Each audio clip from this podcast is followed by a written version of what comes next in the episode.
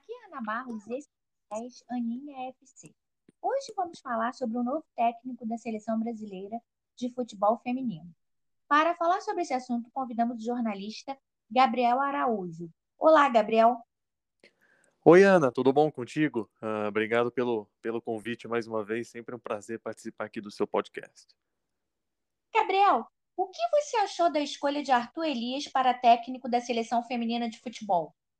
Excelente, excelente. Uh, Arthur Elias, uh, há algum tempo, é o melhor técnico do futebol feminino no Brasil. Acho que não há discussão em relação a isso. O Corinthians uh, tem dominado nas últimas temporadas o, o, futebol feminino no Brasil e também na América do Sul, porque não ganhou três Copas Libertadores com o Arthur Elias, além de quatro Brasileirões, ganhou Copa do Brasil, ganhou Supercopa, Campeonato Paulista, é o técnico mais vitorioso. Já tinha gente pedindo o Arthur, mesmo antes da, da Pia Sunak ser, ser, ser demitida, depois desse, por que não dizer, fracasso na Copa do Mundo Feminina.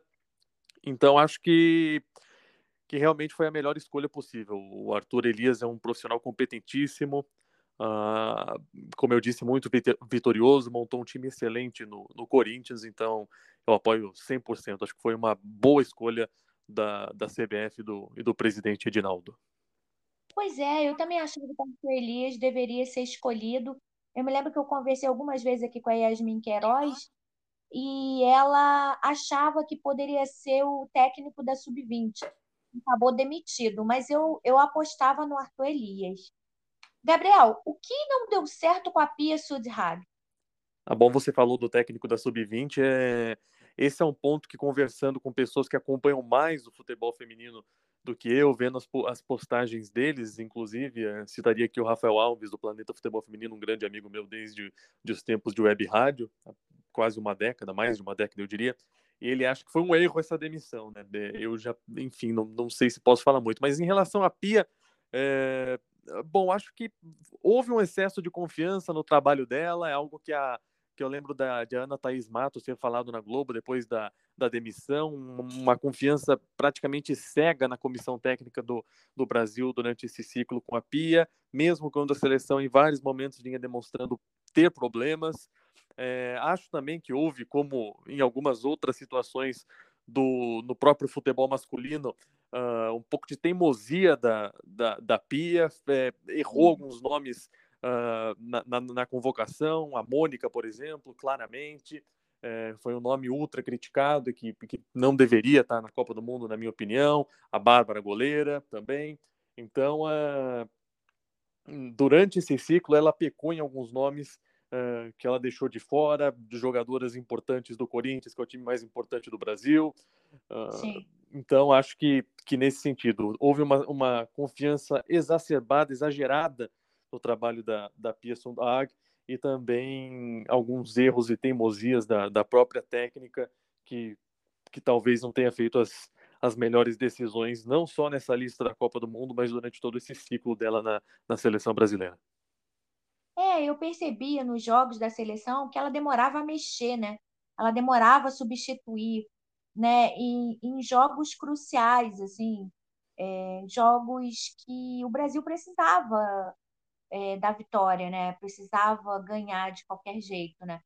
Eu acho que o Brasil é, a eliminação foi frustrante. Até então, o Brasil estava jogando bem, mas aí a impressão que eu tenho é que o psicológico derreteu e ela não soube como lidar. Tinha uma psicóloga no, no elenco, não era como no masculino, que o Tite aboliu o psicólogo, dizendo que ele era coach, ele poderia lidar com isso mas a impressão que eu tenho é que, frente à França, que era um jogo decisivo, o Brasil meio que deixou as francesas comandarem, elas não conseguiram suportar a própria pressão psicológica, já que vinha bem de uma, de uma estreia excelente contra o Panamá. Assim, é a minha impressão. Né? Concordo, concordo plenamente com você e acho, acho que essa estreia boa contra o Panamá, que é uma seleção muito frágil, uh, talvez tenha uh, ocultado uh, alguns erros, alguns, alguns problemas da seleção.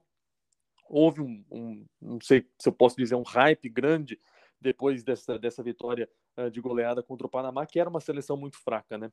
Então, talvez isso tenha ocultado alguns, alguns problemas da, da seleção, mas tenho a mesmíssima impressão que você, erros em, em demora para substituir, uh, às vezes insistindo no mesmo erro, você está vendo que o jogo não está indo para frente, que não está dando certo e a técnica continua insistindo, demorando para mexer, é, algumas situações realmente inadmissíveis. Acho que a derrota para a França até poderia ser considerada como normal, né? O Brasil tinha sido eliminado pela França na, na Copa do Mundo anterior, mas podia é. ter feito mais e para mim inadmissível realmente é você não conseguir fazer um gol sequer na Jamaica, embora uh, tenha mostrado uma solidez defensiva impressionante a Jamaica, melhorou muito de uma Copa para outra, de um ciclo para outra, o que mostra é, realmente essa evolução do futebol feminino e que o Brasil também pode passar por isso, mas não ter vencido a Jamaica realmente foi uma grande decepção e eu colocaria na, na, em uma lista como um fracasso, um vexame da, da seleção brasileira em um grupo com duas seleções da CONCACAF você não, não conseguir se classificar.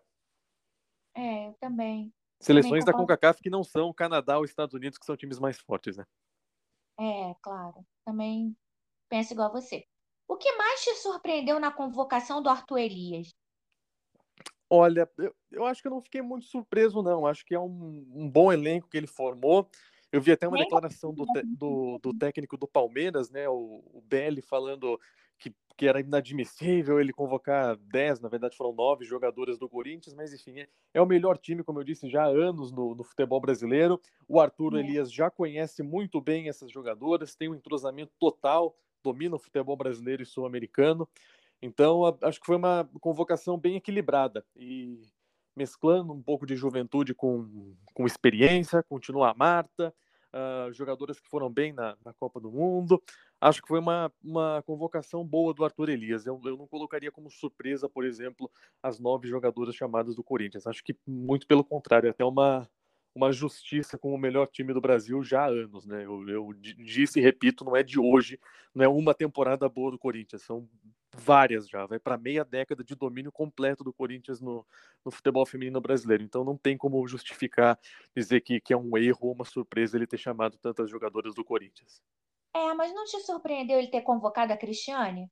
Acho que um pouco, mas uh, assim, ela, como eu disse, é importante mesclar juventude e experiência. A Cristiane é uma jogadora muito experiente e, e eu acho que ela tem mostrado no, no Santos que ela ainda tem lenha, lenha para queimar. Então uh, Alguns até acharam que a surpresa foi a Pia não ter chamado ela para a Copa, em vez de o Arthur uhum. Elias ter convocado nessa primeira convocação.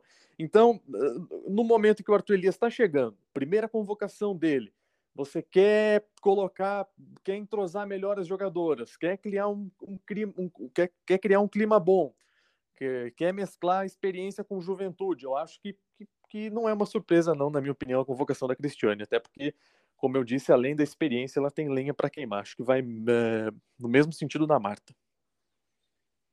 Com Arthur Elias, o Brasil pode sonhar com uma medalha de ouro em Paris de 2024? Sonhar sempre pode, né? É, é difícil. A gente vê seleções muito, muito fortes, especialmente essas as duas que chegaram na, na final da Copa do Mundo, Inglaterra e Espanha. Uh, Austrália, uma seleção forte, os Estados Unidos sempre muito fortes, seleções que que surpreenderam o Brasil, como a própria Jamaica. Então, sonhar sempre pode, mas é difícil, com menos de um, menos de dois anos de, de preparação para a Olimpíada, um ano praticamente, né? Na Olimpíada em, em, em, agosto do ano que vem, né? Então, menos de um ano de, de, de preparação é, é difícil. Sonhar sempre pode. O futebol feminino é até, eu diria, mais surpreendente em vezes do que o próprio futebol masculino. Então, o sonho tá, tá aberto, né? Mas é, é, é, difícil, é difícil. Até treinar o time, criar esse entrosamento, é, leva tempo, então. Mas vamos ver, né? Como diria o outro, futebol é uma caixinha de surpresas. É. Gabriel, antes de encerrar, eu queria agradecer os apoiadores do podcast, inclusive você, que também é, Gabriel Araújo. Com prazer. Simão Cristina Bogossian, José Carlos Faria Júnior, Renato Bastos, Maurício Chaves, Adriana Bandeira, Diego Zeda, Aninha Merlino, Breno Guimarães, Simone Guimarães, Gustavo Rezende. É, Gabriel, é sempre um prazer ter você aqui no podcast. Eu adoro os seus comentários. Eu sou bem fã da sua voz, acho sua voz de locutor esportivo. E até o próximo podcast. Vem dos tempos de rádio. Obrigado, obrigado, Ana. Sempre um prazer estar aqui com conversar contigo e precisando só chamar, é, como eu disse, é uma, uma alegria sempre estar, estar participando aqui do seu podcast. alegria é nossa. Até. Até. Tchau, tchau.